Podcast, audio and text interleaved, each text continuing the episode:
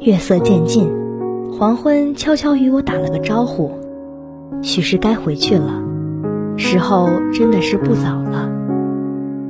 伸向黄昏去的远道，一星灯火被刻在疏落的古墓上。街巷旁的铺面还在亮着光，几个异乡人围着圆木桌，不知疲倦地谈论些什么。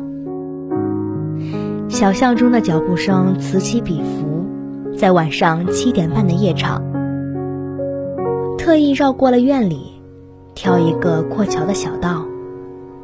晚归人拖着踉跄的脚步，穿过这略显漫长的小道。小孩子拉着婆婆的手，慢悠悠地哼着轻松快乐的歌谣。老爷爷提着鸟笼，迈着自在的步伐，踩过长影子，伴着斜阳。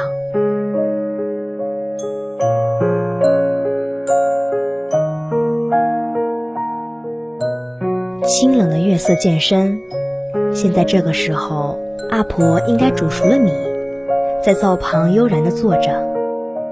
阿公或许还在院中的摇椅上，听着圆润的京调。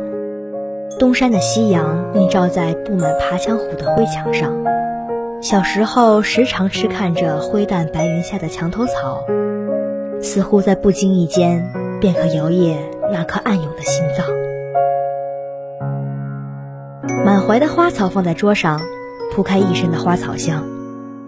阿婆细细地分开这些柔软枝条。放在已经准备好的细长瓶中。最喜欢现在的时刻，在慈悲的眼角里，仿佛看到了阿婆年少时的模样。恬然的形容，温和的心境，恰好的时光，还有阿婆多年珍存的一方绣花素卷，它们在摇晃的竹影里，渐渐地被融进这一角。